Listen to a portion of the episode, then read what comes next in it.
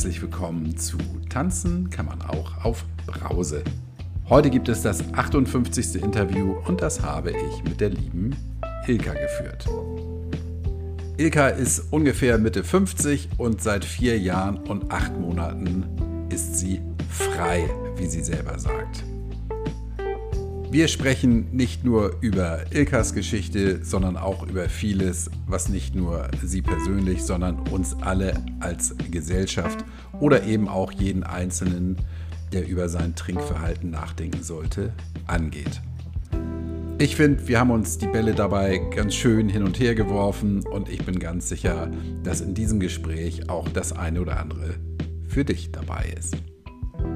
Unendlicher Dank geht raus an Marie, Liebe Marie, herzlichen Dank für deine Unterstützung mit äh, Kaffee bzw. Brause. Äh, du hast mir geschrieben, du findest hoffentlich auch den Mut, bald mal bei mir mitzumachen. Fass den Herz, es ist nicht schlimm. Dank auch an Ute, du schreibst mir so hart to say something nice. Ja, Kaffee oder Brause sprechen auch eine klare Sprache. Vielen Dank dafür. Danke auch an die hier anonyme Spenderin, die mir zahlreiche Brausen bzw. Kaffee ausgibt. Ähm, sie dankt für die Folge 78 und ich danke dir für die Unterstützung. Dank auch an Kerstin, die Elbe runter oder rauf, ich weiß es jetzt gar nicht so ganz genau. Danke, dass du mir so treu bist und mich unterstützt. Das war jetzt viel Danksagung, aber das muss so sein, das gehört dazu. Und jetzt lehne ich zurück, ruckel die Kopfhörer zurecht. Hier kommt Ilka.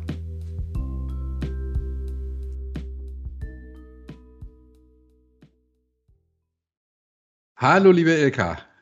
Hallo Kai. Guten Morgen. Wir haben ja eben schon ein bisschen geplaudert über dieses und jenes. Das finde ich immer ganz gut. Ich, ich komme gerade vom Sport, war noch ein bisschen verschwitzt. Und ähm, wir steigen gleich ein. Ich habe mir nämlich schon eine Frage überlegt, mit der wir anfangen. Ähm, ich habe recherchiert, du bist seit zwei Jahren, nee, seit Quatsch, viel, viel mehr Jahren, seit vier Jahren bist du schon nüchtern, ne? Ja, ich habe auch nochmal recherchiert. Man guckt ja irgendwann nicht mehr dauernd, ne? Aber morgen, ja. sind es, morgen sind es vier Jahre und acht Monate. Wow, vier Jahre, acht Monate. Guck mal, du. Habe ich, hab ich schon den ersten Patz eingehauen. Vier Jahre, acht Monate. Toll. Glückwunsch. Dankeschön. Und da schließe ich jetzt mal meine erste Frage dran an. Wir, wir befinden uns gerade, auch wenn man diese Folge jetzt im Sommer hört, wir befinden uns gerade in der Vorweihnachtszeit, Anfang Dezember. Macht das irgendwas mit dir, wenn du einen Weihnachtsmarkt siehst oder an Glühwein denkst oder dergleichen? Nicht mehr. Und das ist, glaube ich, auch so die, äh, die wichtige Botschaft an alle, die noch kämpfen und sich gar nicht vorstellen können, wie das ist ohne Alkohol. Das ist überhaupt kein Thema mehr. Ich war jetzt auf, ich war auf diversen Weihnachtsmärkten, unter anderem in Straßburg, und ähm, trinke mit Begeisterung Kinderpunsch. Mhm. Er hat halt einen doofen Namen, aber am Ende ist das ähm, gewürzter, das ist gewürzter warmer Apfelsaft und der ist extrem lecker. Ich kann danach Auto fahren. Und ja. ich habe ähm, ich habe da überhaupt kein Problem mit. Es war jetzt sogar so, ich war im, im Adventsgottesdienst. Was gibt es da am ersten Advent nach dem Gottesdienst und das morgens um elf? Glühwein. Nee. Doch, natürlich. Und da gab es aber, ich habe dann halt die Alternative. Die alte, ich meine, da waren viele ältere Damen, die haben auch keinen Alkohol getrunken früher Morgen. Und ich habe also die Alternative genommen und ich komme aus Wiesbaden und auf unserem Weihnachtsmarkt sind tatsächlich auch viele Winzer aus dem Rheingau. Und die sind ja auch geschäftstüchtig und die ersten haben alkoholfreien Glühwein im Angebot. Ah, mh. Und den kann man richtig gut trinken. Und dann ist es wirklich nicht so, wenn da neben mir einer steht und hat einen mit Alkohol. Also bei mir überwiegt die, die Freude, dass ich das nicht mehr trinken muss. Und dass ich da mhm. auch. Ich habe da keinen Jieber mehr. Ja. Also drei Kreuze, Klopf auf Holz. War das am Anfang anders? Beim naja, ersten hab, Weihnachten? Äh, Weihnachten dann schon nicht mehr, aber ähm, also ich habe ähm, zehn Monate gebraucht vom Entschluss, also auch von der Erkenntnis, ich darf nicht mehr trinken, bis zu meinem letzten Tag eins. Das liegt jetzt lange zurück, aber ich, ich habe das nicht mhm. vergessen. Ja. Also, und ich habe zehn Monate lang bin ich gestrauchelt, immer wieder. Hingefallen, aufgestanden, überlegt, was muss ich anders machen, was fehlt mir, warum klappt das nicht. Und ähm, also vor diesem letzten Tag 1, 6. April 2018, äh, lagen etliche Tag 1. Ja, also mhm. es war, weil ich schon auch ein, also ich hatte ein ernsthaftes äh, Abhängigkeitsproblem, nicht körperlich, aber psychisch. Ja, guck mal, jetzt kommen wir so ein bisschen ab. Ich wollte ja eigentlich auf die Zeit danach kommen, aber ich finde es genau. gut.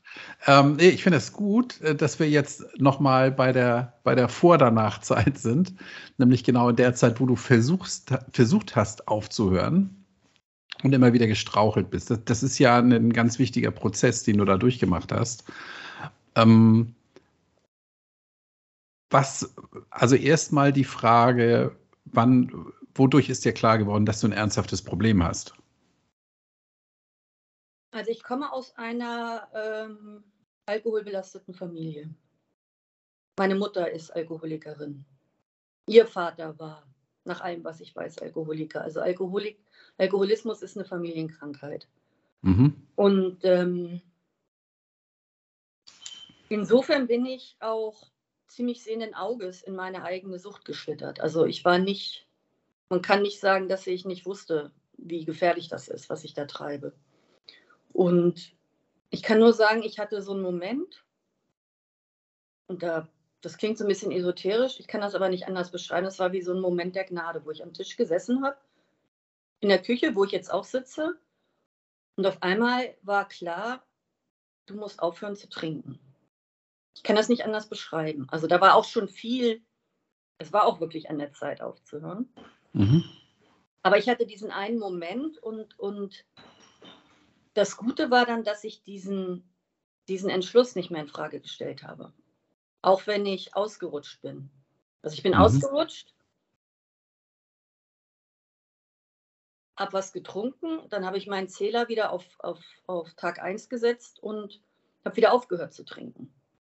Das war mein Glück. Also ich habe da diese, diese Entscheidung, nüchtern zu leben, die habe ich nicht mehr in Frage gestellt. Mhm. Das ist ja wahrscheinlich auch in dem Prozess ein sehr, sehr wichtiges Momentum, ne? zu sagen, die Entscheidung steht und davon rücke ich nicht ab. Weil die Gefahr, wenn man denn mal hinfällt, zu sagen, naja, ich kann das nicht oder vielleicht ist nicht so wichtig oder wie auch immer. Ja, oder ich bin einfach zu schwach. Ich glaube, die Gefahr ist relativ groß, ne? das zu sagen. Ja, und vor allen Dingen Scham ist ja so ein Riesenthema bei Sucht. Scham mhm. ist ja, das ist ja so schambesetzt. Mhm. Abhängig zu werden von dieser Droge, mit der ja scheinbar alle anderen problemlos klarkommen. Und da ist natürlich auch die Gefahr, wenn man einen Ausrutscher hat, dass man dann fatalistisch wird und sagt, jetzt ist ja eh alles egal. Mhm, ja? genau. Dann, dann lasse ich es jetzt nochmal richtig krachen. Und dann ist man ja. ganz schnell, und das geht aber ja den meisten so, die ein ernsthaftes Problem haben. Dann ist man ganz schnell wieder in seinem alten Trinkmuster drin. Weil das hat man ja. sich ja, eigentlich weiß man das ja schon. Man, man, weiß ja eigentlich schon, dass man nicht trinken kann wie die in Anführungszeichen normalen Menschen. Ja. Man weiß ja schon, dass man ein gewaltiges Problem hat. Ja. Aber man versucht sich, glaube ich, noch ein paar Mal, also vielleicht ist es das, vielleicht versucht man sich noch ein paar Mal zu beweisen, dass dass das doch nicht so ist. Und man muss ein paar Mal auf die Nase fallen, bis man es wirklich richtig geschnallt hat. Dass also Abstinenz die einzige Lösung ist. Ja. Jetzt hast du eben was ganz Interessantes gesagt. Du hast gesagt, die anderen scheinbar damit umgehen können. Mhm. Ja, und das ist, glaube ich, der Fehler in der Gleichung. Und du hast ihn angesprochen. Du hast gesagt, scheinbar. Und das scheinbar ist, glaube ich, wörtlich zu nehmen. Weil die aller, allermeisten, die regelmäßig Alkohol trinken, ein Problem haben und sich das nicht eingestehen. Das glaube ich auch. Vor allen Dingen, ähm, also vor allen Dingen, wenn man mal recherchiert, was als risikoarmer Konsum gilt. So. Das ist ja, extrem wenig. Das ist für eine Frau ein Achtel Liter Wein.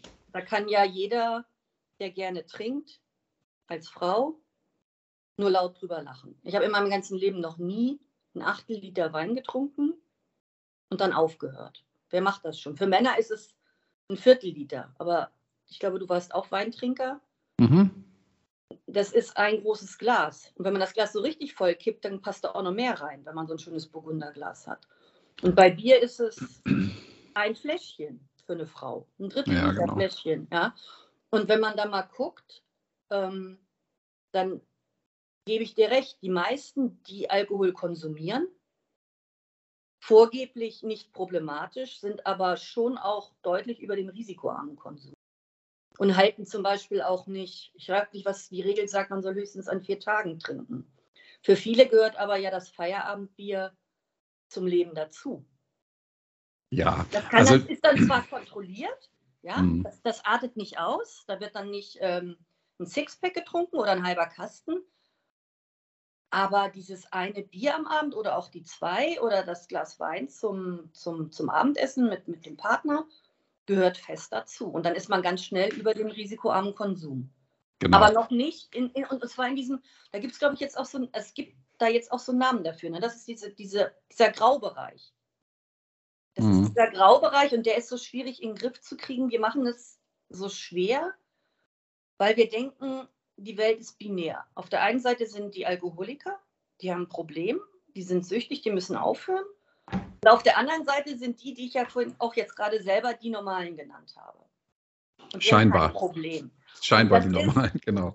Genau, das ist eine, ähm, das ist eine ganz gefährliche Vereinfachung, Ver, Vereinfachung, weil wie viele andere Dinge bei Menschen, glaube ich, eher müssen wir von einem Spektrum reden von einem wirklich risikoarmen Konsum bis zu noch nicht abhängig. Und dann gibt es auch verschiedene Abstufungen der Abhängigkeit. Alkoholismus ist ja kein medizinischer Begriff. Und ähm, es ist aber gefährlich zu glauben, dass es erst sehr, sehr spät ähm, problematisch wird. Das wird schon sehr früh problematisch beim Alkohol. Bei anderen Drogen sehen wir das ja auch so. Also wenn, mhm. Wenn ein Kind anfängt zu kiffen, dann gehen ja die Alarmglocken hoch. Ja. dabei ist das wenn man ganz ehrlich ist, ist das am Ende die, die weniger schädliche Droge. Aber da ist uns das bewusst. Da sehen wir die Gefahr. Mhm. Ja, ähm, also zum einen möchte ich das nochmal so ein bisschen relativieren mit den, also dieser Begr die Begrifflichkeit des Alkohol, äh, des risikofreien Alkoholkonsums, hat ja die WHO selber gesagt, also ein, ein ähm, nicht gesundheitsschädlichen Alkoholkonsum gibt es nicht. Alkoholkonsum ist immer mit Gefahren verbunden. Also mit, mit Gefahren für den Körper, für die körperliche Unversehrtheit. Deshalb sagt ja die WHO, trink lieber gar nichts als ein bisschen, weil schon ein bisschen kann den Körper krank machen. Dann diese Regelung mit, mit höchstens vier Abende in der Woche kenne ich auch, ja. Dann sagen einige, guck mal, ich habe jetzt drei Wochen nichts getrunken, kann ich mir schön eine Kiste Bier reinzimmern. das ist natürlich, also dieses Aufrechnen funktioniert auch nicht deshalb finde ich diese, diese Regeln ganz, ganz schwierig. Aber da sind wir uns ja einig, dass das irgendwie Quatsch ist, glaube ich. Ne? Ja, das hat auch, ähm, das haben die beiden Podcasterinnen vom Soda Club so schön rausgearbeitet. In dem Moment, wo man anfängt, sich Regeln zu geben fürs Trinken, dann hat man auf jeden Fall schon mal ein ganz ernsthaftes Problem. Also das ist, eines der wichtigsten Indizien, dass man wirklich ähm, ein ernsthaftes Problem hat, wenn man anfängt, ähm, sich selber Regeln fürs Trinken zu geben. Genau. Und die dann regelmäßig nicht einhält. Also dann, ja. dann ist das schon sehr kritisch. Dann ist es schon zu spät. Ja, ich, ich definiere das ja sogar noch einfacher, wenn man drüber nachdenkt, ob man ein Problem hat, hat man ein Problem. So, mm. So also du hast damals ähm, Du hast damals ähm, äh, offenbar so ein bisschen auf die anderen geguckt, die das scheinbar normal können, ja, wo ich sage, die meisten können das nicht normal. Und ich persönlich kenne auch sehr viele, die sagen, ach, naja, das bisschen, was ich trinke, so. Und wenn man denn sich ein bisschen drüber unterhält, ich muss da gar nicht nachfragen, das erzählen die von sich aus, dann ist das mal eine Flasche Rotwein am Abend. Sechsmal die Woche. Wo ich denke, ey, Alter, also, wenn du kein Problem hast, ja, dann weiß ich auch nicht. Und das ist so oft bei, bei ganz, ganz vielen. Ja, ich trinke ja nicht so viel. Wir trinken eine Flasche am Abend oder ja, am Wochenende sind das denn auch zwei oder drei. Oh. Hm. Ja, aber was bei uns war? Wir haben dann auch, also wir haben gern Wein getrunken, guten Wein getrunken. Das ist, war fast wie so ein Hobby. Auch eingekauft und wir wohnen in einer, in, wie gesagt, wir wohnen ja direkt an der Quelle, Wiesbaden, Rheingau. Und wir haben eine Flasche Wein aufgemacht und irgendwann hat mein Mann gesagt, ähm, du, ich muss, ich muss ja aufpassen, dass ich überhaupt die Hälfte abkriege. Das war schon, wow, so, ja. da war schon so ein Indiz, dass eben bei mir das so war, wenn ich angefangen habe, Alkohol zu trinken, dann wurde so ein Schalter umgelegt und ich wollte dann mehr. Mhm. Und irgendwann haben wir dann auch, ähm, dann wurde immer auch noch eine zweite Flasche aufgemacht. Mhm. Und das war eigentlich auch schon, das war schon ein Zeichen, dass ich ein Problem mit dem kontrollierten Trinken habe, schon sehr früh. Ja. Interessant, du hast gerade gesagt, so eine Art Hobby. Und da kommt mir gerade in den Sinn, oftmals werden ja solche Sachen mit einem, mit einem Label versehen und dann klingt das alles gar nicht mehr so schlimm. Ne? Mein Hobby ist Wein trinken, ich, ich bin Whisky-Sammler, bla bla bla. Und das ist dann die Legitimation dafür, sich schön abends immer einen reinzubrettern, weil es ja ein Hobby ist. Es ist ja, hat ja nichts mit Sucht zu tun, es ist ja nur ein Hobby. Es ist extrem gefährlich. Ich kenne die Geschichte von ähm, einem Alkoholiker, wo gesagt wurde, tatsächlich noch gesagt wurde, ja, aber der hat immer nur Wein getrunken. Als ob das sozusagen eine höhere Form von Alkoholismus ist. Ja. ja. Er hat immer nur Wein getrunken und ähm, ich weiß das auch von meiner Mutter, finde ich auch extrem gefährlich. Ich habe ja nicht schon morgens äh, den Wodka, die Flasche Wodka aufgemacht und ich habe ja Leute, in der Selbsthilfegruppe sind ja Leute, die haben ja jeden Tag eine Flasche Wodka getrunken. Aber das, das bringt überhaupt nichts. Das beweist mir nicht, dass ich kein Problem habe. Ich musste auch, also ich war nie körperlich abhängig, so dass ich morgens nach dem Wachwerden erstmal Alkohol brauchte, um funktionieren zu können. Ja. Gott sei Dank. Also ich war, ich habe auch in der Selbsthilfegruppe Warnpegeltrinker. Aber wir hatten alle dasselbe Problem, da dürfen wir uns nichts vormachen. Und, und, und die Form, in der wir den Alkohol konsumieren, die ist eigentlich am allerunwichtigsten. Ja, du, ich habe, ähm, ich kenne einen, den habe ich jetzt schon lange nicht gesehen, einen aus der Familie, der hat immer nur Weinschorle getrunken.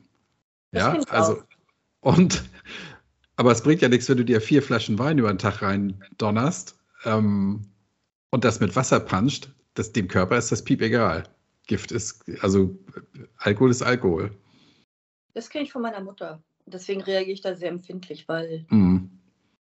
in Norddeutschland, du bist ja Hamburger, ne, Alsterwasser. Also wird das Bier, ja.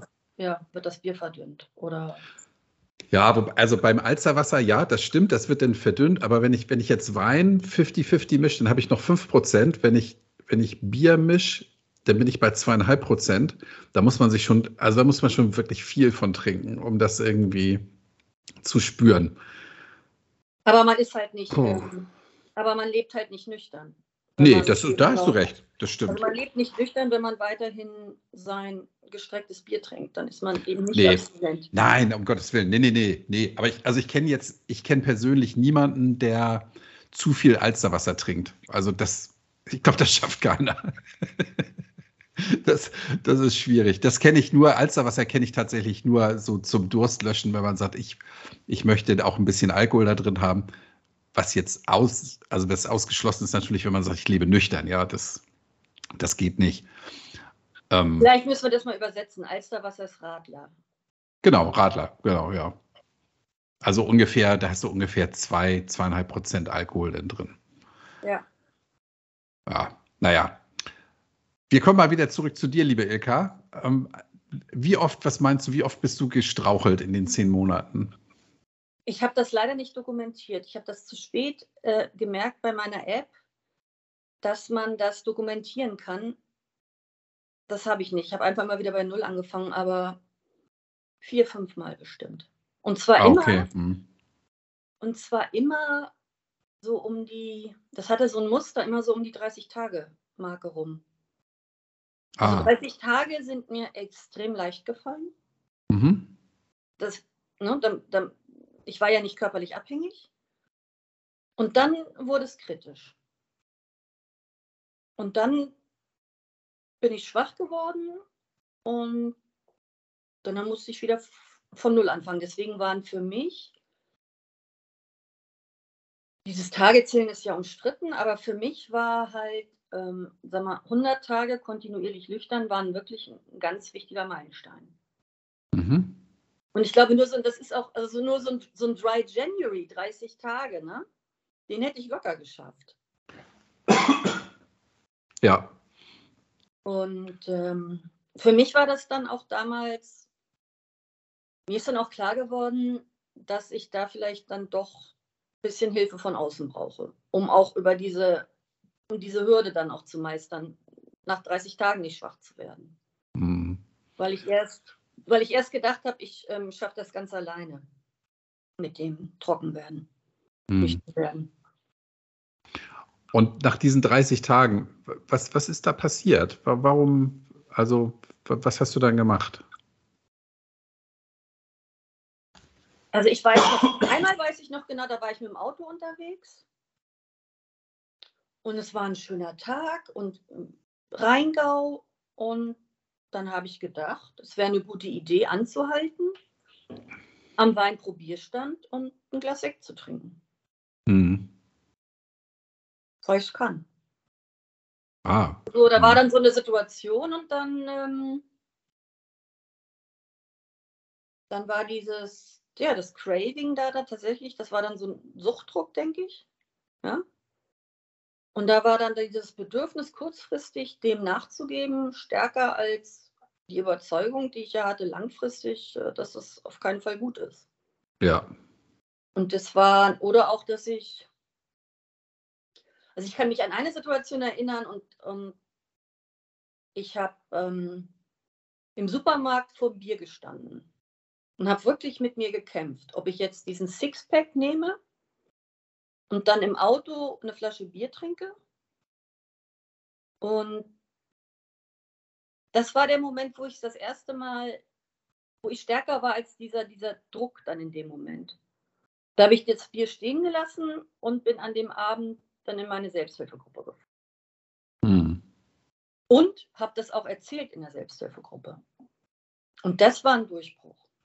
Das war, ja. noch nicht der, der endgültige Durchbruch, aber dann auch mal zu merken, man muss nicht, ähm, man muss nicht jedem Druck nachgeben. Mhm. Man kann es auch aussitzen, dem nicht nachgeben. Und in dem Fall habe ich ja sogar was richtig Vernünftiges dann noch gemacht, in die Selbsthilfegruppe gegangen und dann ist das, äh, dann, dann geht es auch wieder. Ja, man braucht vielleicht, man braucht irgendeine Technik, irgendwas, wenn man, wenn dieser Gedanke kommt, und der kommt ja, wenn man ein Suchtgedächtnis hat. Das ja. wäre jetzt eine super Idee. Und jetzt mal eine Flasche oder ein Glas Sekt oder ein Wein.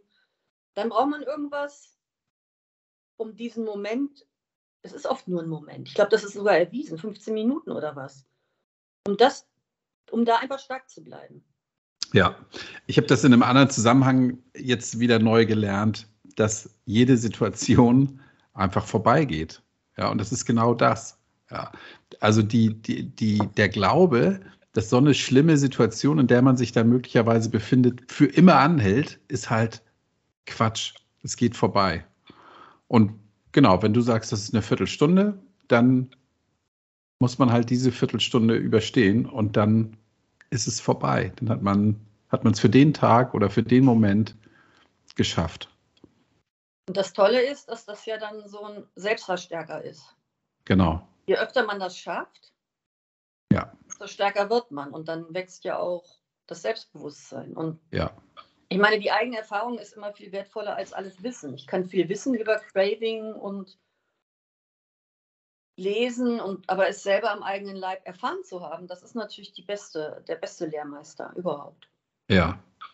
Und, und irgendwann hört es ganz auf. Ja. Im Suchtdruck. Das ist ja das Tolle. Also das zurück zu deinem Thema Weihnachtsmarkt heute, ne? Mhm. Es ist dann irgendwann wirklich, und das ist, das ist toll. Und das ist, glaube ich, auch, das wird manchmal auch, glaube ich, ein bisschen verzerrt dargestellt. ich selber war mir dessen auch nicht so bewusst, dass es wirklich irgendwann kein Kampf mehr ist und kein Thema. Es ist, kostet mich keine Überwindung, auf den Weihnachtsmarkt zu gehen und Kinderpunsch zu trinken. Im Gegenteil. Hm. Ich genieße das umso mehr. Ein ganz wesentlicher Faktor beim Alkohol ist, glaube ich, die Gewohnheit, ne? So wie ich das auch von der Zigarette noch von ganz früher kenne. Ja, oh, jetzt habe ich nichts in der Hand, was mache ich mit meinen Fingern? So ist es beim Trinken ja auch. Weihnachtsmarkt, Glühwein, ein reinballern. So. Und wenn man verstanden hat, wenn irgendwo angekommen ist, nee, das ist gar nicht so, oder was weiß ich, Fernsehen, Fußball, Flaschenbier. Wenn man feststellt, nee, das muss gar, also diese Gleichung muss nicht so aussehen, man kann das Flaschenbier oder den Glühwein auch austauschen. Wenn man das verstanden hat, genau, dann ist man da, wo du jetzt schon lange bist, nämlich frei. Frei. genau. Das klingt doch viel und frei klingt doch viel schöner als nüchtern oder abstinent oder das hässliche Wort trocken. Ich bin ja. frei.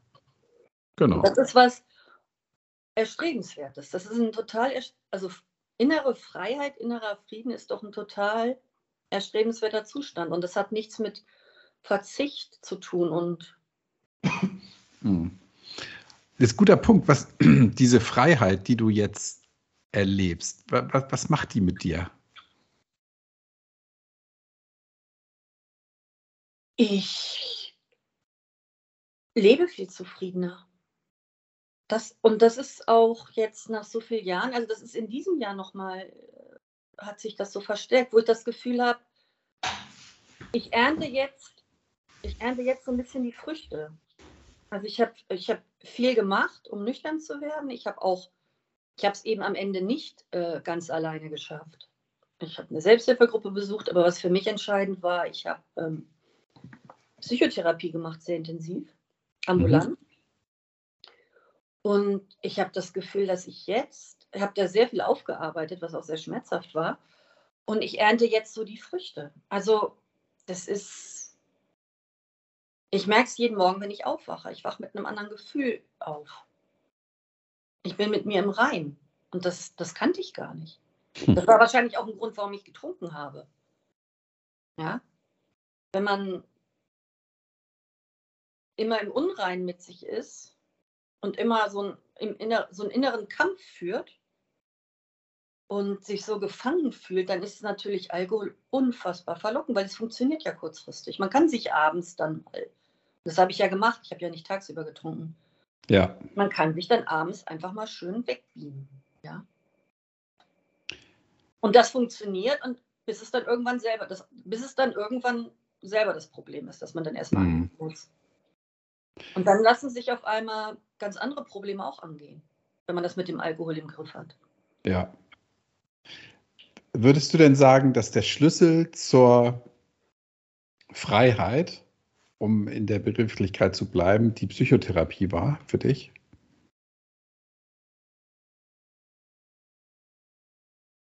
Ich glaube schon, ja. Weil für mich, und ich glaube aber, das ist sehr, sehr individuell. Also ich respektiere jeden, der sagt, also ich habe ein problematisches Verhalten, ich trinke und ähm, ich muss dieses Verhalten in den Griff kriegen und also nicht mehr trinken. Und das kann ich schaffen auf unterschiedlichen Möglichkeiten. Ich kann eine Suchttherapie machen. Und wenn ich dieses Verhalten dann im Griff habe, dann ist mein Problem gelöst. Ich respektiere das total. Mhm. Aber bei mir war es tatsächlich so, dass mir immer klar war, dass das Trinken eigentlich auch nur ein Symptom ist. Also ein Versuch, das Trinken war ein Versuch, ein anderes Problem zu Ah, okay. Also musste ich mir angucken, also ich fand es wichtig für mich, mir anzugucken, welches Problem versuche ich eigentlich zu lösen. Und bei mir war es so, dass ich, als ich aufgehört habe zu trinken, ich hatte eigentlich keine andere Wahl. Es war eigentlich auch nicht freiwillig. Niemand macht das freiwillig. Niemand guckt sich noch mal gerne seine verkorkste Kindheit an. Ich bin nachdem ich, also ich habe im, im, April 2018 aufgehört zu trinken und im Juni ungefähr steckte ich in einer rabenschwarzen Depression. Wirklich schlimm. Und ähm, da war mir klar, ich brauche Hilfe, ich brauche professionelle Hilfe, die ich auch mhm. nicht mehr die ich auch nicht in der Selbsthilfegruppe finde mit anderen Laien. Das hat mir, ja. das hat mir auf eine andere Art geholfen, aber weil bei mir eben dann die psychische Krankheit massiv und schlimmer als jemals zuvor wieder durchgebrochen ist, die ich vorher mit Alkohol betäubt hatte, brauchte ich psychotherapeutische Hilfe. Ja. Und da hatte ich dann das Glück, dass das eine Form von Psychotherapie war. Für mich Glück, für andere vielleicht wäre es furchtbar gewesen, wo es tatsächlich ganz nochmal zurück zu den Wurzeln ging. Mhm. Und da das bei mir, da mal bei mir ja Alkoholismus in der Familie liegt, war es ja naheliegend, sich die Herkunftsfamilie auch nochmal anzugucken. Ja. Also wie gesagt, das, das, äh, ich verstehe jeden, der sagt, das, das will ich nicht, das muss ich nicht. Für mich, das liegt aber auch daran, wie ich gestrickt bin, war das sehr hilfreich. Mhm. Also um mich selber besser zu verstehen und, dann, und auch um mit mir selber Frieden zu schließen. Warum manches für mich so schwierig ist, warum ich so bin, wie ich bin. Um mir da ja. auch selber um mir selber und, und um mir selber vergeben zu können. Mhm. Also um, das ist ja so ein, das sind ja so Modewörter, ne? Selbstliebe, Selbstmitgefühl. Aber das ist tatsächlich das, äh, aber das ist tatsächlich viel wert. Also ich habe, das hat mir geholfen, Mitgefühl mit mir selber zu haben. Mitgefühl mit der Ilka, die keinen anderen Ausweg mehr wusste, als Alkoholikerin zu werden. Ja. Mhm das als, als, als einzigen Weg gesehen hat, um, um noch irgendwie klarzukommen im Leben. Und dafür fand ich also finde ich es finde ich sehr hilfreich, weil das, das weiß man ja wiederum als Co-Abhängige, dass man ja ein, mit, mit Vorwürfen und Schuldgefühle machen, kriegst du ja keinen Süchtigen dazu aufzuhören. Ich kenne ja auch die Rolle der, der co-abhängigen Tochter. Ich kenne ja die Ohnmacht, die das bedeutet, ja? wenn du dir nichts sehnlicher wünschst, als dass der Mensch, den du liebst und der, der trinkt, dass der aufhört. Und ähm, man kann niemanden nicht in die Nüchternheit beschämen. Ja? Das funktioniert nicht. Scham ist, ein, ist kein guter Antrieb. Ja? Deswegen mhm. finde ich das gut, dass wir jetzt, dass wir darüber reden, dass, dass es darum geht, frei zu werden. Und letzten Endes kann man sagen, auch wenn es ein bisschen pathetisch klingt, nüchtern zu werden, wenn man ein Alkoholproblem hat, ist praktizierte Selbstliebe. Ist ein ganz großer Akt der Selbstliebe. Mich selber zu lieben, indem ich mich nicht mehr mit Gift zuschütte. Ja. Selbstliebe und Selbsthilfe, ne? Wir hatten das ja in, in, in einem der letzten Podcasts mit der lieben Heidi, die gesagt hat, ihre Organe haben ihr leid getan. Ja, das ist ja auch so ein Punkt. Ähm, die Erkenntnis, was man seinem Körper antut. Ja, das eine ist der Geist, das andere ist der Körper. Ähm, ja, da hatte Heidi vielleicht Glück. Ich weiß von meiner Mutter, wo wir als Familienangehörige immer schon gesagt haben, meine Mutter hat ein Alkoholproblem, die kam vom Arzt und hat gesagt, meine Leberwerte sind top. Das kann auch, also je nachdem, ja. ne, das kann auch das kann auch eine Scheinsicherheit erzeugen. Also und man muss mhm. auch nicht warten, bis, bis irgendein Organ den Geist aufgibt. Und selbst bei meiner Mutter ist es jetzt so, die hat jetzt, äh, ich weiß nicht, wie ihre Leberwerte sind, aber die hat halt Neuropathie in den Beinen. Und das ist eine Spätfolge des Alkoholmissbrauchs. Ja, also, also genau, das auf die, nur auf einen Wert auf dem Zettel zu beschränken, den man vom Arzt kriegt, ist ein bisschen zu kurz gesprungen. Inzwischen wissen wir ja auch, oder inzwischen weiß ich ja, die anderen wissen es wahrscheinlich schon immer, dass Alkohol Krebs verursachen kann. Ja, und da, da kann die Leber, können die Leberwerte noch so toll sein. Wenn du an einer anderen Stelle Krebs kriegst von der Sauferei, tja, hilft das alles nichts, ne? Ich finde das total wichtig, dass du das ansprichst und ich finde es auch ein Skandal, dass der Zusammenhang zwischen Alkohol und Krebs noch so unterbelichtet ist. Also zwischen Rauchen und Lungenkrebs, das weiß jeder. Das mhm. lernen wir in der Schule. Den Zusammenhang zwischen Alkoholkonsum und Brustkrebs, den kennen die meisten Frauen nicht. Die wissen nicht, ja. was sie mit ihrem Krebsrisiko machen, wenn sie ständig zu viel. Und es muss auch nicht mal besonders viel Alkohol sein, wie du sagst. Also es ist wie, wie bei der Zigarette. Jede Zigarette erhöht das Krebsrisiko. Jeder Alkoholkonsum ja. erhöht das Krebsrisiko. Und das ist, ist auch anscheinend das muss ja auch irgendwo, das ist auch wieder so ein Sieg der Alkohollobby. Ja, dass das, dass das immer noch ähm, verharmlost wird beim Alkohol. Ja,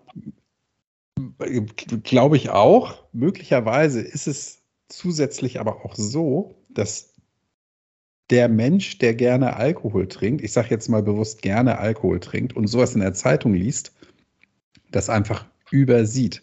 Da gibt es einen blinden Fleck. Ja, jemand, der Alkohol trinkt, guckt sich nicht an, was Alkohol mit dem Körper macht. Das interessiert die Leute nicht. Ja, ich meine, sonst äh, die Leute, also ich meine, es ist weniger geworden. Ich glaube, der Anteil der Raucher ist gesunken, was ja, Deutlich. auch, Beweis, was ja auch ein Beweis dafür ist und ein Gegenargument, wenn man sagt, man kann politisch nichts tun. Man kann Natürlich. Sehr wohl, man kann selbstverständlich. Man kann, also Sucht, es gibt Sucht, es gibt suchtpolitische Instrumente, die wirken. Das sieht man beim Rauchen. Da hat es eine Verhaltensänderung gegeben. Da hat es auch, das ist auch viel weniger cool. Also ich glaube, meine, meine Töchter, die sind Anfang 20, keine von denen hat je geraucht. Es ist, es ist völlig uncool. Also die, die, die wollen keine Raucherinnen sein. Aber du hast völlig recht. Diejenigen, die halt äh, nikotinabhängig sind, die hält am Ende äh, selbst das Foto auf der Packung auch nicht davon ab. nee, aber was eben interessant ist, habe ich gestern mit meinem elfjährigen Sohn gerade drüber gesprochen, dass ähm, zum Beispiel die Verfügbarkeit von Zigaretten ja komplett eingeschränkt wurde. Ja, früher, als ich, als ich mit 12, 13 anfing zu rauchen heimlich, da war an jeder Straßenecke gab es einen Zigarettenautomaten. Konntest du dir für drei Mark Kippen ziehen. Ähm, das gibt es ja heute schon lange nicht mehr. Ja, ja da war und, ich auch überrascht. Genau, man muss, also man muss am Automaten jetzt sein Alter nachweisen. Genau. genau. ja, und dann finden wir so einen Automaten. Ja, gibt es ja auch also ich achte da nicht drauf, aber ich wüsste jetzt nicht, wo es so einen Automaten gibt. Und im Supermarkt wird dir auch als 12- oder 13-Jähriger keiner mehr Zigaretten verkaufen. Das war früher auch anders, ja. Oh, ich muss mir meinen Vater mal zwei, zwei Schachteln Lord holen. So, das das gibt es heute nicht mehr, glaube ich. Ja, und das andere, wo man auch die Veränderung sieht, mein Mann und ich haben da kurz vor kurzem drüber gesprochen. Wenn meine Eltern Gäste hatten, wurden Zigaretten angeboten. Ich fand das, ja. Man hatte so einen Zigarettenspender und ich fand das auch, ich habe da wahnsinnig gerne mitgespielt. Mhm. Das, also da lag nicht die Schachtel auf dem Tisch, sondern man hatte richtig einen Zigarettenspender, wenn Gäste kamen. Das gibt es ja schon ewig nicht mehr. Nee. Und man schickt die Leute auf den Balkon und eigentlich ist es traurig, ne? dass man dann, dass die da ihrer Sucht frönen. Das findet schon lange keiner mehr so wirklich cool. Nee, das stimmt. Und das ist, du hast vollkommen recht, ja, man, man kann da viel machen. Und beim Alkohol könnte man, könnte die Politik, nicht man, sondern die Politik könnte da auch viel bewegen, um das Bewusstsein zu schärfen, die Verfügbarkeit einzuschränken, die Steuern zu erhöhen, ähm, um, um den Schmerz einfach hochzuhalten. Weil wenn man sich für, für drei Euro einen Vollrausch gönnen kann, egal wie viel man trinkt, dann ist das einfach nicht okay. Ja, meine Sucht war extrem billig. Ich habe Bier aus dem Supermarkt gekauft und zu Hause getrunken. Also finanziell, das gibt Diese Apps haben ja auch immer so eine Funktion, wo die einem ausrechnen, was man spart. Das war für mich völlig uninteressant. Also mm. wenn ich dann mein Bier irgendwie am Anfang habe ich literweise zuckerfreie Limonade getrunken. Mhm. Das habe ich mir auch erlaubt, weil ich gesagt habe, alles ist besser als Alkohol. Also dadurch habe ich kein Geld gespart. Das ist so eine Coca-Cola wäre im Zweifel äh, teurer. Eine Cola Zero war teurer als Discounterbier. Ja. Das war für mich kein Argument. Wenn man natürlich ganz gepflegt, also weiß nicht, wenn man jetzt nur Cocktails an der Bar schlürfen würde, das ist, geht natürlich schon ins Geld. Aber so habe ich nicht getrunken. Nee, aber man könnte ja sagen, was weiß ich, pro Liter Alkohol oder verkauften, verkaufter Flasche, weiß ich nicht, drei Euro Steuern drauf oder 60, 100 Prozent Aufschlag an Steuern. Könnte man alles machen. Hat ja jeder, also wenn man mal in Skandinavien im Urlaub war, hat man das ja auch mal erlebt. Also genau. Schweden. Also erstmal genau. gibt es in Schweden im normalen Supermarkt, glaube ich, nur so ein Leichtbier. Mhm. Und das ist wahnsinnig teuer. Und ich glaube, um irgendwie was Hochprozentigeres zu bekommen, muss man in einen Spezialladen. Und wir waren irgendwie auf Öland in einem Ferienhaus. ich weiß gar nicht, wo da der nächste Alkoholladen war. Also jedenfalls äh, bin ich da nicht hingefahren extra. In den Ja. Supermarkt gegangen bin ich. Und habe dann eben da dieses Leitbier gekauft. Du, Fand aber ja. auch wahnsinnig teuer. Ja, und ähm, Ja, ich glaube, Ich kenn das hat auch. Also Island hat irgendwie, also Island hat sagenhaft Erfolg gehabt mit, Mhm, mit genau. alkoholpolitischen Maßnahmen. ja. Genau, und ich weiß es, als ich, als ich vor ganz, ganz, ganz langer Zeit mal in Schweden war und wirklich gerne und viel Bier getrunken habe, da habe ich dann in den zwei Wochen, glaube ich, drei Bier getrunken.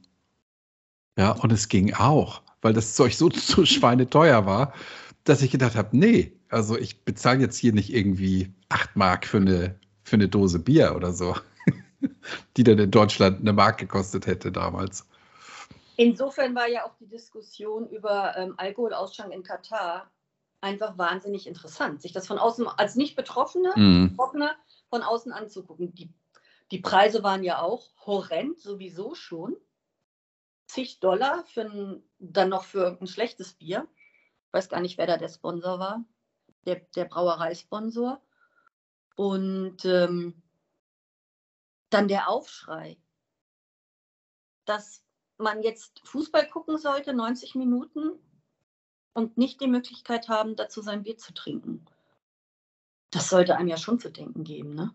Ja. Wenn, wenn zwei Dinge, die erstmal nichts miteinander zu tun haben, so stark verknüpft sind und vorgebliche Sportfans, Sportbegeisterte tatsächlich glauben, gebrainwashed sind, dass Fußball nur mit Bier Spaß macht. Ja. Genau, also meine Freundin und ich, wir haben uns auch angeguckt, als, als es in der, im Radio eigentlich nur um die Diskussion ging, warum darf man denn da kein Bier trinken? Verdammt nochmal. Haben wir auch gedacht, ey, wenn die Welt keine anderen Probleme hat, ja, dann geht es uns echt zu gut. Und also Hauptsponsor war Budweiser oder ist Budweiser und die haben wohl 50 Millionen Dollar bezahlt für den Deal. Aber da sage ich, ja, Pech gehabt, Leute. Ne? Also selber schuld. Und genau, wenn man ähm, sagt, ich kann ein Fußballspiel nur genießen, wenn ich Bier trinke in Katar bei 40 Grad im Schatten, ach, dann stimmt da was nicht. Hast du vollkommen recht. Das ist tragisch. Naja, da hat man, also da war, da ist auch nochmal, ja, diese, diese Verknüpfung, äh, wie du gesagt hast, also praktisch die Durchdringung unseres Alltags mit Alkohol und die Ge Verknüpfung bestimmter Anlässe, zwanghaft mit Alkohol.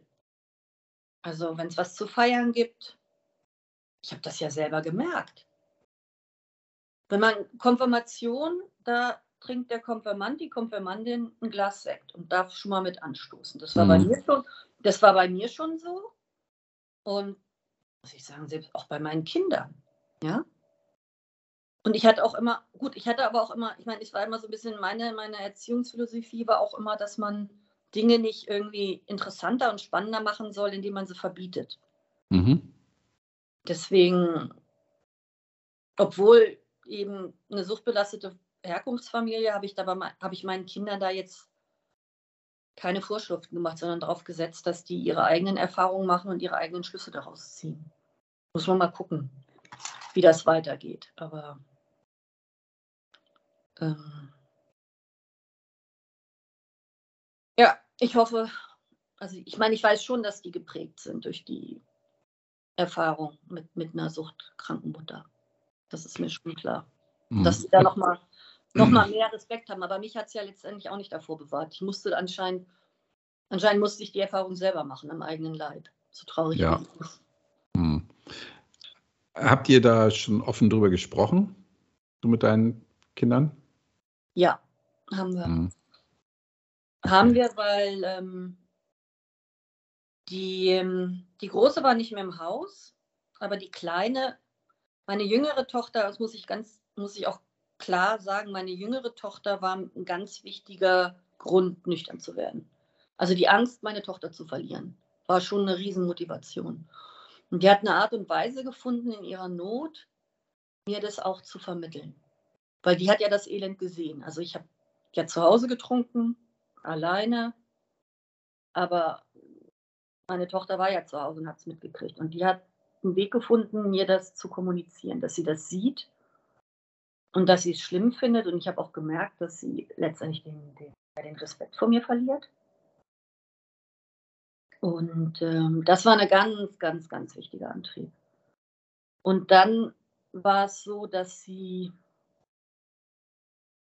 für eine Bewerbung mal einen kleinen Aufsatz schreiben musste über, ähm, was das Schlimmste war in ihrem Leben. Und dann hat sie darüber geschrieben, dass das Schlimmste in ihrem Leben war die Zeit, als sie ihre Mutter an den Alkohol verloren hat. Hm.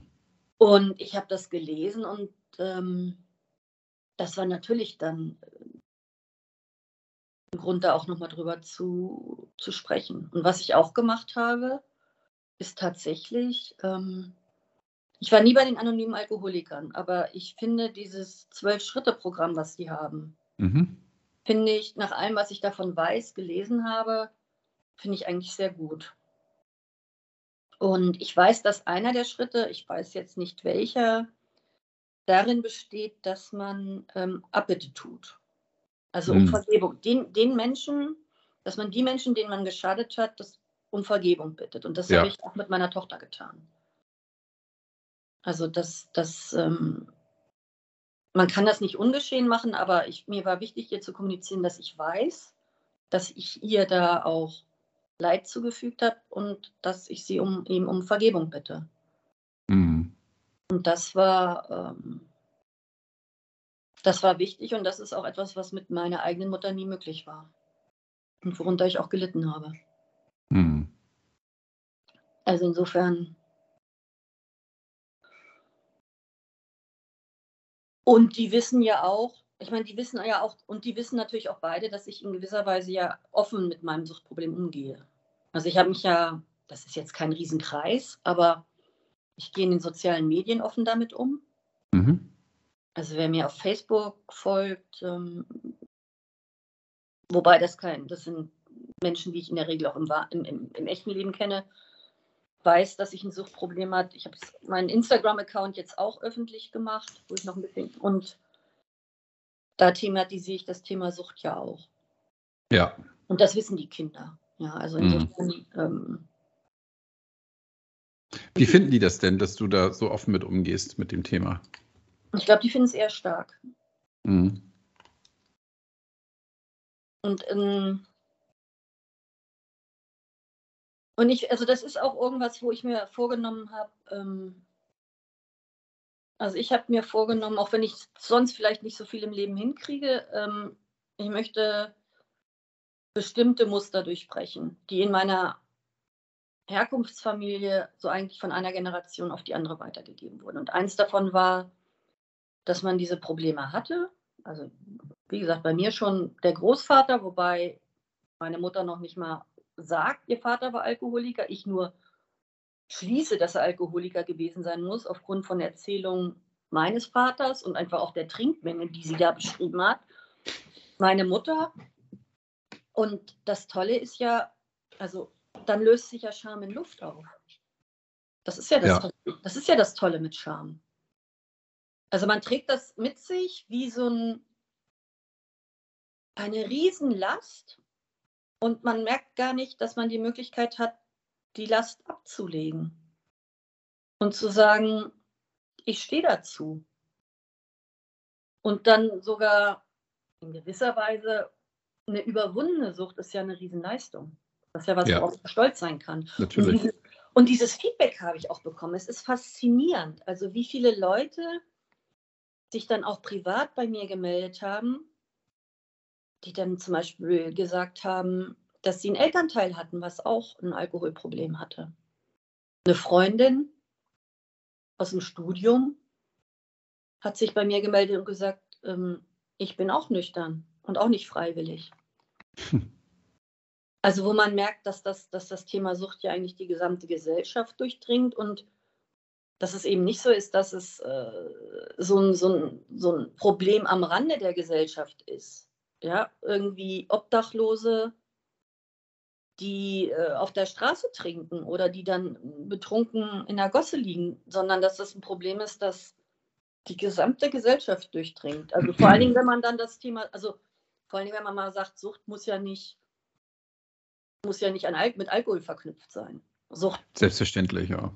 Es gibt ja auch Sucht, die sich, die gar nicht mit irgendeiner Substanz zu tun hat. Und zum Beispiel eine Sucht, die ja eher noch glorifiziert ist, ist Arbeitssucht, Workaholism, also oder man kann ja alles eigentlich ähm, übertreiben. Auch, ne? Ja, bis hin zum Sport, ja. Mhm. Also man kann ja, selbst Sport kann man ja auf eine süchtige Art und Weise betreiben, wenn man irgendwie eine Veranlagung dazu hat. Ja. Essstörung, ja, ist so ein Riesenthema. Das stimmt. Und insofern, wenn man ein Suchtproblem hat, macht einen das eigentlich menschlich. Nichts anderes. Es macht einen menschlich. Mhm. Und nicht zu, nicht zu einem schlechten Menschen, sondern zu einem Menschen, der ein, menschliches Problem hatte und in dem Moment keinen anderen, ne, keine andere Lösung gesehen hat und aber eigentlich stolz drauf sein kann, wenn das Problem angegangen ist und in den Griff bekommen hat. Also ich finde auch, das war auch für mich am Anfang so, als ich angefangen habe, mich mit dem Thema zu beschäftigen, ich fand die Menschen, auf die ich da gestoßen bin im Internet, die äh, offen über ihre Sucht gesprochen haben, die zum Teil dann sozusagen das ganze Thema zu ihrem Beruf gemacht haben, ich fand, das waren, ich fand die alle toll. Das war auch nochmal, das waren Menschen, wo ich dachte, das lohnt sich, denen nachzueifern. Also ich weiß noch, also hm. ich habe das Buch Nüchtern von Daniel Schreiber gelesen und habe gedacht, wow, ja. Und dann bekam das so was Erstrebenswertes. Oder auch die, es gab lange, ne, es gab ja lange erst viel, viel, was ich am Anfang gefunden habe, war in, war in englischer Sprache. Und es waren viele Frauen und ich fand die aber alle toll. Die da offen darüber geredet haben, ja, ich war süchtig und jetzt bin ich es nicht mehr. Und ähm,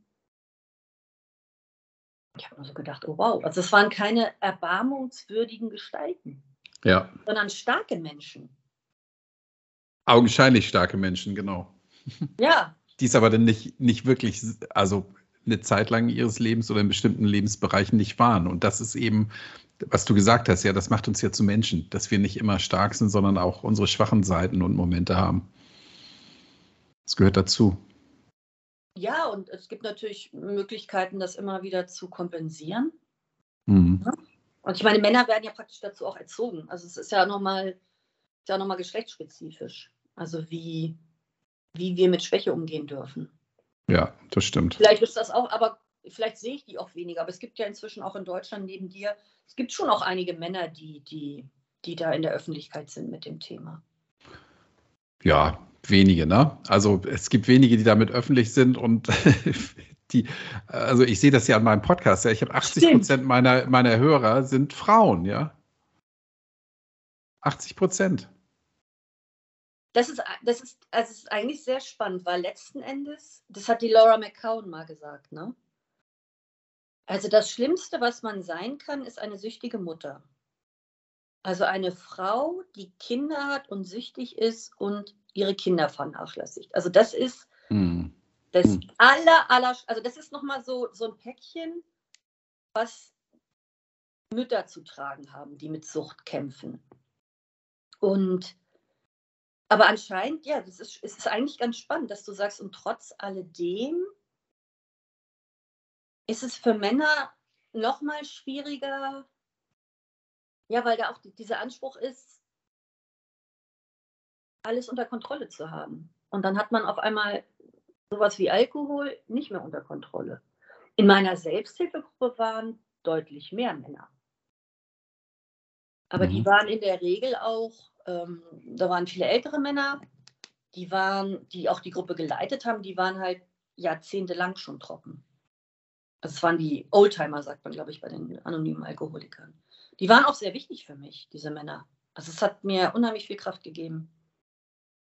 Wenn da jemand gesagt hat, ja, jetzt sitze ich hier, aber du ich musst dir auch mal erzählen. Also ich hatte auch so meinen Rock Bottom, also einen echten hm. Tiefpunkt. Hm. Ja. Das hat mir, also, aber das haben die eigentlich auch immer erst so auf Nachfragen auch so preisgegeben. Okay, ja. Ja, bei Männern, bei Männern ist Saufen cool, ja, und, und nicht trinken ist halt schwach. So. Das erlebe ich ja selbst heute noch, wenn ich alte Bekannte treffe, wir irgendwo sind und ähm, ich mir dann irgendwie eine Brause bestelle. Dann so, hä? Wieso, wieso trinkst du nichts? Ja, guck mich so an, so, hä, was bist du denn für ein Luschi? Ja, das ist, mhm. da muss man als Kerl auch erstmal mit umgehen können. Das ist so. Ja, und für sich, glaube ich, dann auch einfach für sich beschließen, dass es saustark ist. Selbstverständlich, ja. Sau stark ist auch noch dieser Peer Pressure, diesen Gruppendruck standzuhalten. Aber das ist halt, ja, das, also man, man, das, man wird praktisch gezwungen, bestimmte Dinge zu, äh, in der Therapiewelt sagt man zu reframe, zu sagen, nicht trinken ist stark, nicht trinken mhm. ist sexy. Ja? ja? Richtig, wir sind eigentlich die, wir sind badass. Wir sind die Coolen in dieser Gesellschaft. Ja? Genau. Ja. Wir sind die Gegenkultur. Aber da muss man auch erstmal hinkommen. Ja, genau. Und du, ich, ich weiß eben von einigen, die ich kenne, die von sich wissen, dass sie kein Alkoholproblem haben, die hören meinen Podcast, ja. Heimlich. Finde ich, auch, find ich auch okay. Ähm, aber es ist, wie du sagst, es ist nicht schlimm, zu, zuzugeben, dass man eine Schwäche hat. Nee, ich muss aber auch ganz ehrlich sagen, also ich fand früher Menschen, die nicht trinken, auch befremdlich. Ja, ich ja auch. Aber das ist. Also es stört glaube, so. Es stört. Also ich hatte eine Freundin, die hat noch nie in ihrem Leben Alkohol getrunken. Und das fand ich komisch. Gesundheit. Danke. Das fand ich damals auch komisch. Komisch komisch ja, wenn man sich in Kreisen bewegt, wo alle was trinken. Nur ähm, komisch finden ist das eine, aber das dann zu akzeptieren, das ist ja das andere. Ja.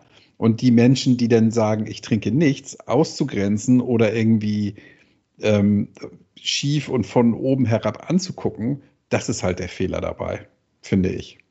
Aber da ist ja vielleicht auch diese, da sind ja auch, glaube ich, diese Podcasts äh, können da auch eine, eine, positive Rolle spielen. Es ist ja zum Beispiel auch so, auch ich habe früher gedacht, dass es für einen äh, trockenen Alkoholiker, ich mag den Ausdruck nicht, benutze ihn jetzt trotzdem mal, dass es für einen trockenen Alkoholiker schlimm ist, in einer Gesellschaft zu sein, wo alle anderen trinken. Ich habe das wirklich geglaubt. Mhm. Und das war, also ich, ich kannte auch einen, einen, kannte einen trockenen Alkoholiker in, in meinem Umfeld und habe das bis zuletzt geglaubt dass das für den schlimm ist, wenn ich mit meiner Tante dann äh, abends einen schönen, schönen Wein getrunken habe und er sitzt da vor seinem Mineralwasser. Ich weiß nicht, wo das herkommt. Und diesen Mythos kann man ja einfach auch mal der Welt, aus der Welt schaffen.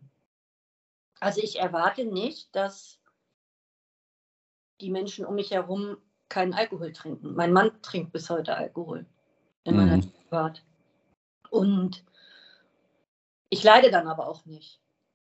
Und das kann man ja vielleicht auch mal so sagen. Also ich, ich weiß nicht, wo das herkommt, dass dieser Glaube, den ich auch hatte, dass, dass Abstinenz ein Krampf ist. Also für immer. Natürlich ist es erstmal schwierig. Aber ich hatte den Glauben auch, dass das also trockene Alkoholiker immer am Kämpfen sind und immer, ich weiß nicht, immer am Abgrund. Also jeder Tag ist eine neue Herausforderung kann jederzeit wieder kippen. Und so erlebe ich das nicht. Also ich fühle mich toi, toi, toi. Also ich fühle mich jetzt nicht besonders gefährdet. Nicht mhm. nicht gefährdet, ja. Das ist, glaube ich, auch ganz gut so. Aber also ich habe nicht das Gefühl, dass ich auf dem Drahtseil tanze und jederzeit abstürzen kann. Nee, also ich, ich verstehe, was du meinst und ich ich, ich hatte das Bild auch immer so vor mir, dass jemand, der, der nichts mehr trinkt, da gab es aber für mich immer nur, es gibt Menschen, die nichts mehr trinken dürfen. Es gibt ja auch Menschen, die nichts mehr trinken wollen. Ja, das ist ja, ja äh, das, die Gruppe ist ja auch relativ groß. Und ähm, genau, ich, ich kannte das eigentlich auch so, dass die Menschen immer so mit einem Bein schon in der, in der Suchtklinik sind, wenn sie nur ein Bier sehen. Und das ist natürlich, da hast du recht, ja, das, das, mag es geben, aber ich glaube auch der größte Teil der Menschen, die nichts mehr trinken dürfen oder wollen, denen geht es so wie dir, ja, dass die einfach sagen, Okay, ich trinke nichts mehr, ich habe damit meinen Frieden geschlossen und ich komme damit gut zurecht, auch wenn andere was trinken. Und wenn ich damit nicht zurechtkomme, das ist dann Part 2, dann gehe ich halt.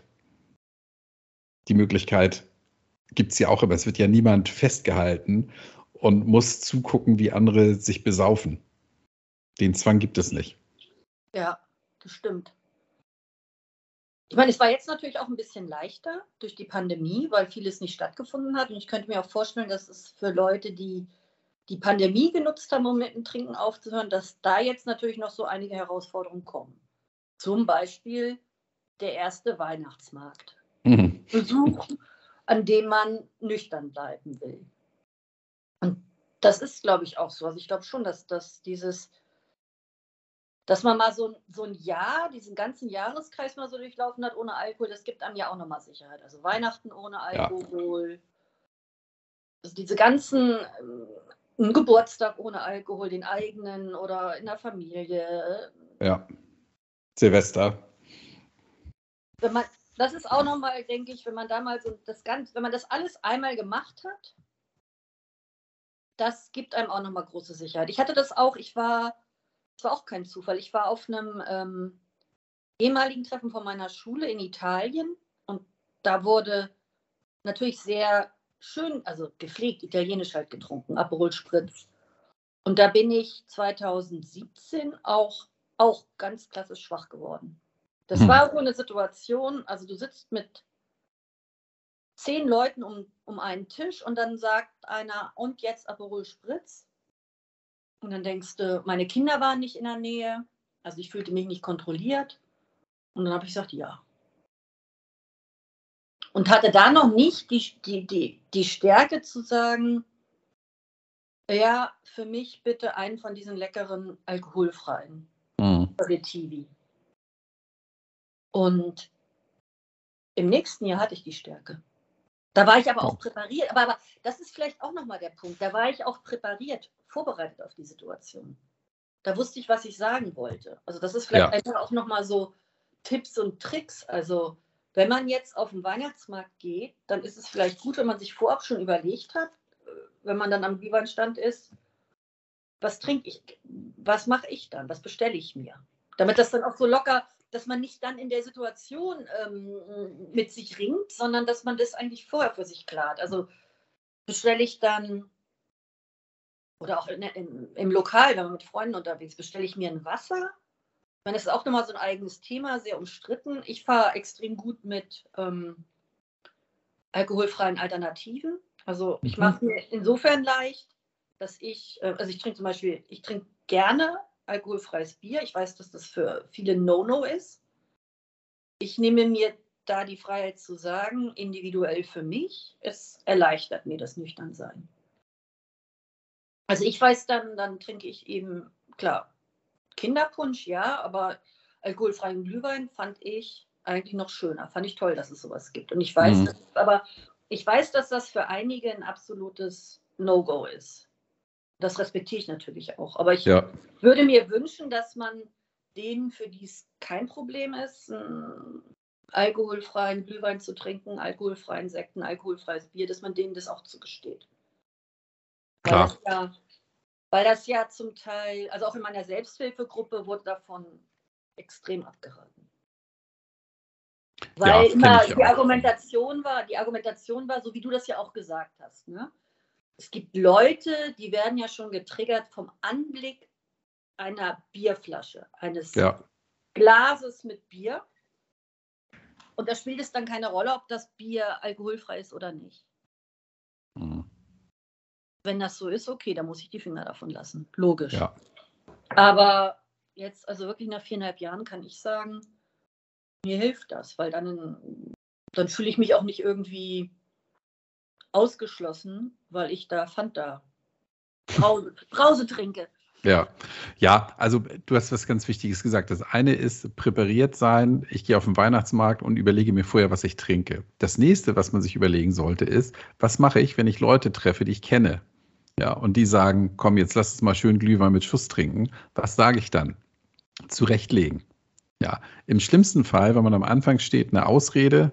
Ja, bin mit dem Auto hier, nehme Medikamente, bla bla bla, irgendwas. Oder wenn man sagt, nee, lügen will ich nicht, sich vorher überlegen, nein, ich trinke keinen Alkohol, weil hm. das sollte man sich überlegen und dann kann man auch gestärkt auf so einen Weihnachtsmarkt gehen oder auf einen Geburtstag oder Klassentreffen in Italien. Sehr guter Punkt. Extrem guter Punkt. Und es ist auch überhaupt nicht notwendig, in so einer Situation dann da seine, seine gesamte Alkoholgeschichte auszubreiten. Das interessiert die Leute auch in der Regel, das ist ja das Spannende, viel weniger, als man selber in seiner Fantasie meint. Ja. In der Regel ist es anderen für andere nicht so wahnsinnig interessant. Und ich finde es auch völlig legitim, es sich da leicht zu machen oder zum Beispiel auch zu sagen, ich mache mach eine Trinkpause. Oder so, ja. Also was auch immer ja, was, was für einen funktioniert, finde ich auch. Ja, was für einen funktioniert. Und es, ich meine, so Dry January ist ja auch jetzt gerade eine tolle Gelegenheit. Ich meine, jetzt hier auch für deine Hörerinnen und Hörer, die denken, hm, ja, vielleicht sollte ich mal. Und da finde ich eigentlich diese Aktion gar nicht schlecht. Einfach mal zu sagen, ist gar nicht notwendig für jemanden, der jetzt nicht akut schlimm süchtig ist, eine Entscheidung zu treffen für den Rest seines Lebens, sondern man kann ja mal anfangen und sagen, so wie du das, glaube ich, auch gemacht hast, ich trinke mal für eine bestimmte Zeit nichts. Mhm. Da kann man ja mal für, mit 30 Tagen anfangen. Am 1. Ja. Januar. Und da hat man auch dann, oder einige machen sieben Wochen ohne. Das wird in der Regel in der Fastenzeit. Das wird auch problemlos akzeptiert. Ja. Also das äh, habe ich auch im, im, im im beruflichen Umfeld mal erlebt, dass jemand gesagt hat, ich mache immer dieses sieben Wochen ohne. Ja. Und ja, und dann, und dann, dann einfach mal gucken, was passiert, ne? Ganz genau. Also es fängt ja sogar schon vorher an. Also wenn die Vorstellung eines Dry January, 30 Tage ohne Alkohol, eigentlich sehr überschaubar, wenn die schon beängstigend für mich ist, dann sollte mir das zu denken geben. Ja, ja, hast du recht. Dann sollte mir das zu denken geben. Ja. Und dann da reingehen. Und es geht gar nicht darum, ob man äh, die 30 Tage schafft. Man lernt genauso viel daraus, wenn man die 30 Tage nicht schafft, aber daraus dann auch wieder seine Konsequenzen zieht. Ja. Und sich einfach mal beobachtet. Und insofern finde ich das auch gut, dass dieses Dry January, das kommt ja aus Großbritannien, dass es das offiziell jetzt auch in Deutschland gibt. Also auch in, in, in, mit Unterstützung in deutscher Sprache, mit einer App in deutscher Sprache, wenn man, wenn man da Lust drauf hat, wenn einen das motiviert, wenn einem das hilft und man das Gefühl hat, ich mache das nicht alleine, sondern ich bin da Teil einer, einer Bewegung und das dahinter steht ja eigentlich, man macht es für einen guten Zweck und sammelt noch, glaube ich, Spenden für die Krebshilfe. Mhm. Und und wenn es das irgendwie akzeptabler macht, dass, dass man mal 30 Tage oder was war dein Ziel am Anfang? Ja, ich habe, genau, ich wollte ja im Dezember nichts trinken, bis Weihnachten, Silvester, dann im Januar nicht und im Januar, also Anfang Januar habe ich dann gemerkt, nee, das ist also mit diesen 30, nochmal 30 Tage ist Quatsch, ich mache da jetzt ein Jahr draus. So. Ja, aber das ist ja auch, das gibt ja einige, ne, die dann darüber auch Bücher hm. schreiben. Genau. Ja, und dann habe ich eben, dann war Silvester, ähm, Silvester 21. Und dann habe ich irgendwie morgens gedacht, ach, also jetzt habe ich ja das Jahr geschafft, jetzt könnte ich ja eigentlich wieder trinken. Und habe dann gedacht, nee, pff, warum? Also, es gibt für mich keinen Grund. Und bin dann dabei geblieben. Ja, jetzt sind es zwei Jahre. Und hast nicht vor, daran was zu ändern? Nö. Nee, es gibt, ich habe ich hab das, glaube ich, auch schon mal erzählt. Ich habe meiner Freundin mal die Frage gestellt, was, was würdest du machen, wenn du wüsstest, du hast noch genau ein Jahr zu leben, egal, also es ist dann so, ja, dann geht die Erde mhm. unter oder irgendwas. Und da habe ich im ersten Moment, habe ich dann gesagt, ich würde wieder anfangen zu trinken. Und dann sagt sie, warum? Ja, warum würdest du das machen? Und dann habe ich gesagt, ja, hast du recht, totaler Quatsch, es würde mir nichts geben. Es würde mir nichts geben. Im Gegenteil, es würde mir von diesen wertvollen 365 Tagen wird es mir viele Tage nehmen, die ich dann in Sauer liege oder mich nicht daran erinnern kann, was ich gemacht habe. Und das allein ist schon Grund genug, damit gar nicht wieder anzufangen. Ja, stimmt. Und wann, wann diese 365 Tage anfangen, das wissen wir ja zum Glück nicht. Aber es kann heute sein, es kann auch letzte Woche gewesen sein.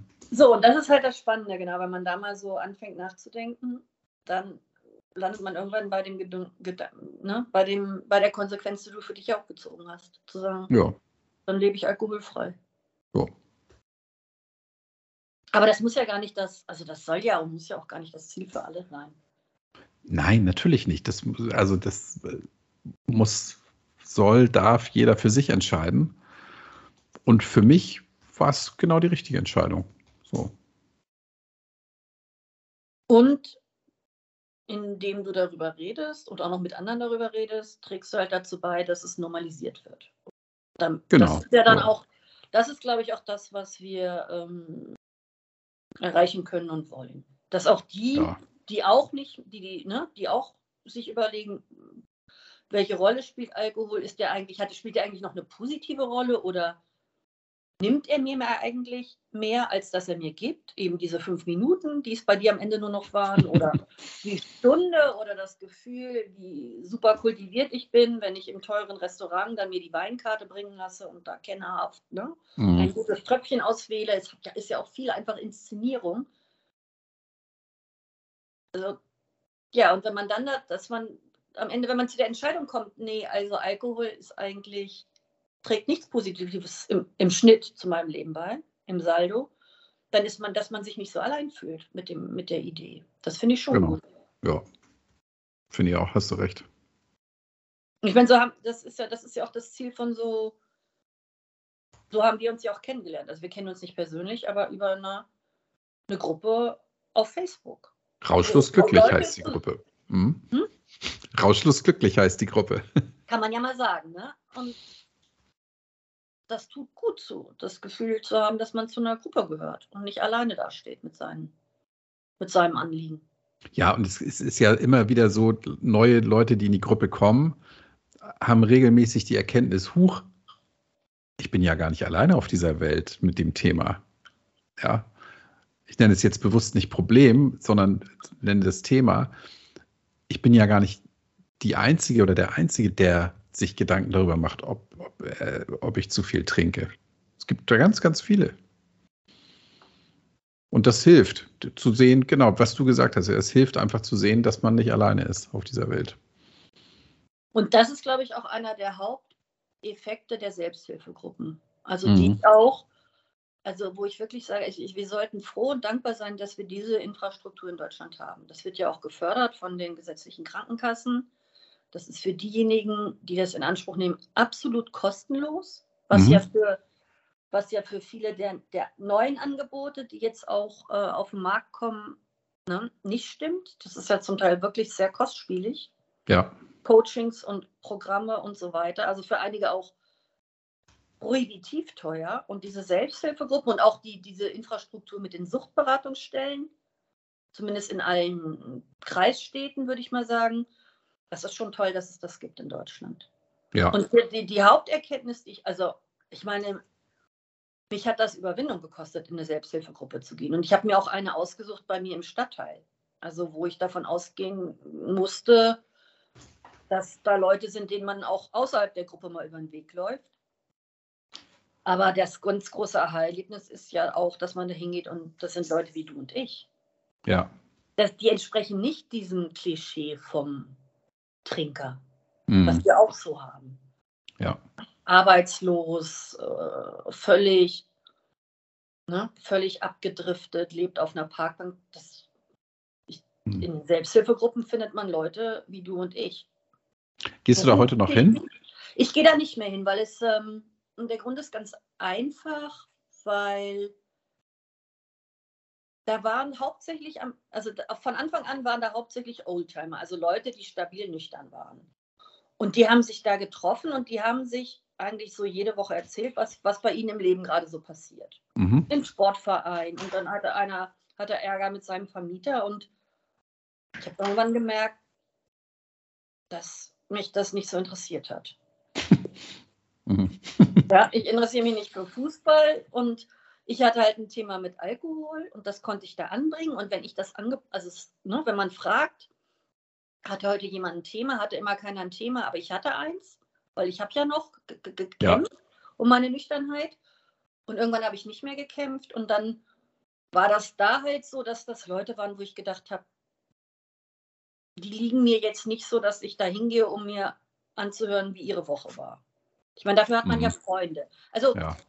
Nach wie vor, ich denke auch immer noch, ich, ich will da gerne noch mal hingehen und mich bedanken, weil die, haben, die Gruppe hat mir wahnsinnig geholfen.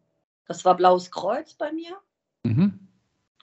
die auch diese Dry January Aktion sponsern in Deutschland. Und ähm, obwohl die irgendwie kirchlich ist, war meine Gruppe auch, also falls das ist vielleicht auch mal wichtig zu sagen, also wir haben uns auch in einem ganz klassisch, in einem Gemeindehaus von der evangelischen Kirche getroffen und Religion hat nie eine Rolle gespielt. Es wurde nicht gebetet, es wurden keine Kirchenlieder gesungen. Es war einfach nur, die Kirche hat die Räume zur Verfügung gestellt, was auch eine tolle Sache ist. Und die, die Organisation war Blaues Kreuz in meinem Fall, aber das war eher, eher Zufall, weil die halt bei mir räumlich am nächsten waren. Ja. Aber da bin ich, genau, und da bin ich aber vielleicht auch ein Beispiel dafür, der vielleicht auch so, ich kriege das manchmal mit, dass bei den anonymen Alkoholikern äh, so ein bisschen Angst geschürt wird. Also, dass es wirklich wichtig ist, dass man regelmäßig und immer und eigentlich für immer in diese Meetings geht. Und das finde ich, äh, finde ich ein bisschen abschreckend. Ja, stimmt ja auch nicht. Ne? Ich hatte ja jetzt gerade eine Folge mit dem Matthias, der selber regelmäßig zu den AAs geht und mir auch nochmal so ein bisschen die Augen geöffnet hat, ja. dass das alles, also dass das alles gar nicht so schlimm ist. Er sagt, es mag Gruppen geben, in denen das so ist, ja, aber er hat es in verschiedensten Gruppen anders kennengelernt. Ja, man muss sich nicht hinstellen und sagen, ich bin, hm, ich bin Alkoholiker. Das muss man nicht, ja, da zwingt einen niemand zu. Und genau, ähm, man ist da frei in seiner Entscheidung, ob man kommt oder nicht. Und so. Und das finde ich gut, das hier nochmal zu sagen. Ja, also Blaues Kreuz, AA, gibt viele andere, Guttempler gibt es, glaube ich, noch, viele Kreuzbund, andere Gruppen. Ja. Und ich finde auch ähm, genau, das hm. sollte man, das ist vielleicht ja auch, dass man sagt, ähm, man kann da auch so ein bisschen shoppen gehen. Genau. Also wenn man das Glück hat, so wie ich, in einer Großstadt zu leben oder ne, Hamburg, dann, dann kann man sich ja auch verschiedene Gruppen angucken. Und selbst innerhalb AA wird man vielleicht feststellen, dass es eine Gruppe gibt, die einem mehr liegt und sei es nur, dass da mehr Menschen sind in einem, im gleichen Alter. Oder man sagt, ich möchte gerne in eine, in eine AA, in, in eine Frauengruppe, weil ich Themen habe, weil ich mich da sicherer fühle. Ja. Also das, das ist, würde ich auch sagen. Also dann bei mir, ich habe da jetzt, ich habe keinen Grund gesehen, mir noch mehr Gruppen anzugucken. Ich habe da genau das gefunden, was ich zu dem Zeitpunkt gebraucht habe, diese Gemeinschaft und diese mhm. Bestärkung. Und irgendwann hatte ich das Gefühl, ähm, ich komme auch ohne klar, aber ich bin ja nicht, ich bin ja weiter online aktiv. Ah, okay. also ja, ach so, mit, mit deinen sozialen ja, in Medien. Deiner, in mhm. deiner Gruppe, ähm, ich, in, der, in der internationalen Gruppe, also ich befasse mich schon weiter mit dem Thema. Mhm. Also ich lasse es nicht komplett, also es, es, es ich habe es nicht zur Seite, ad acta, jetzt, sonst würde ich ja auch nicht hier mit dir reden, noch, immer noch über das Thema. Genau. Nach viereinhalb ja. Jahren. Ja. Super. Ilka, ich danke dir für deine Offenheit. Ähm, und ich finde es gut, dass wir auch links und rechts des Weges ein paar Themen angesprochen haben. Jetzt ist deine Geschichte ein bisschen kurz gekommen, aber ja. Die habe ich ja auch schon mal erzählt. Also die hast du schon mal erzählt, genau. Die habe ich schon mal erzählt, die kann man sich anhören im Internet. Ja, okay. Bei Chris Love Sober. Love Sober genau. Chris, ne? Hm, ja. Genau. Ja. Es war mir eine große Freude, Ilka. Vielen, vielen Dank für deine Danke Zeit. Dir auch. Ich finde ja auch alleine, ich mag ja deine Stimme so gerne. Und dann dieser leichte ah. Hamburger Einschlag. Das ist ja schon ein Grund, mit dir mal ein Gespräch zu führen. Ach. Mein Herz ist ja auch, hängt ja in Hamburg, immer. Ach ja? Ja, ich habe da mal gelebt und das ist meine absolute Lieblings- und Traumstadt in Deutschland. Ah, ja, danke. Höre ich gerne als Hamburger. Alles Gute für dich. Ähm, frohe Weihnachten, sage ich. Frohe, nüchterne Weihnachten, genau. Und wir bleiben im Kontakt. Ciao. Tschüss. Tschüss.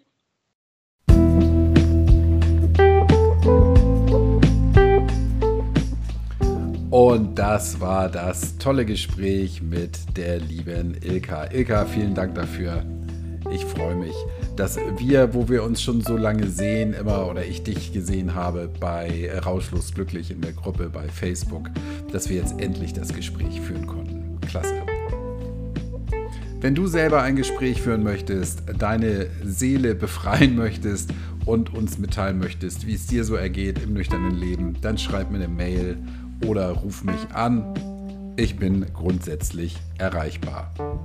Erreichbar ist auch der Link zu buymeacoffee.com, wenn du Lust hast, mich zu unterstützen mit einem Kaffee, Beeran-Kaffee oder einigen Brausen, dann kannst du das über den Link, der in der Beschreibung zu finden ist, gerne machen. Ewige Dankbarkeit ist dir gewiss. Gewiss ist auch, dass nächste Woche die Folge mit Katharina erscheint, das Interview. Darauf kannst du dich auch schon freuen. Und dann kommt der Weihnachtsmann, wenn ich da richtig informiert bin.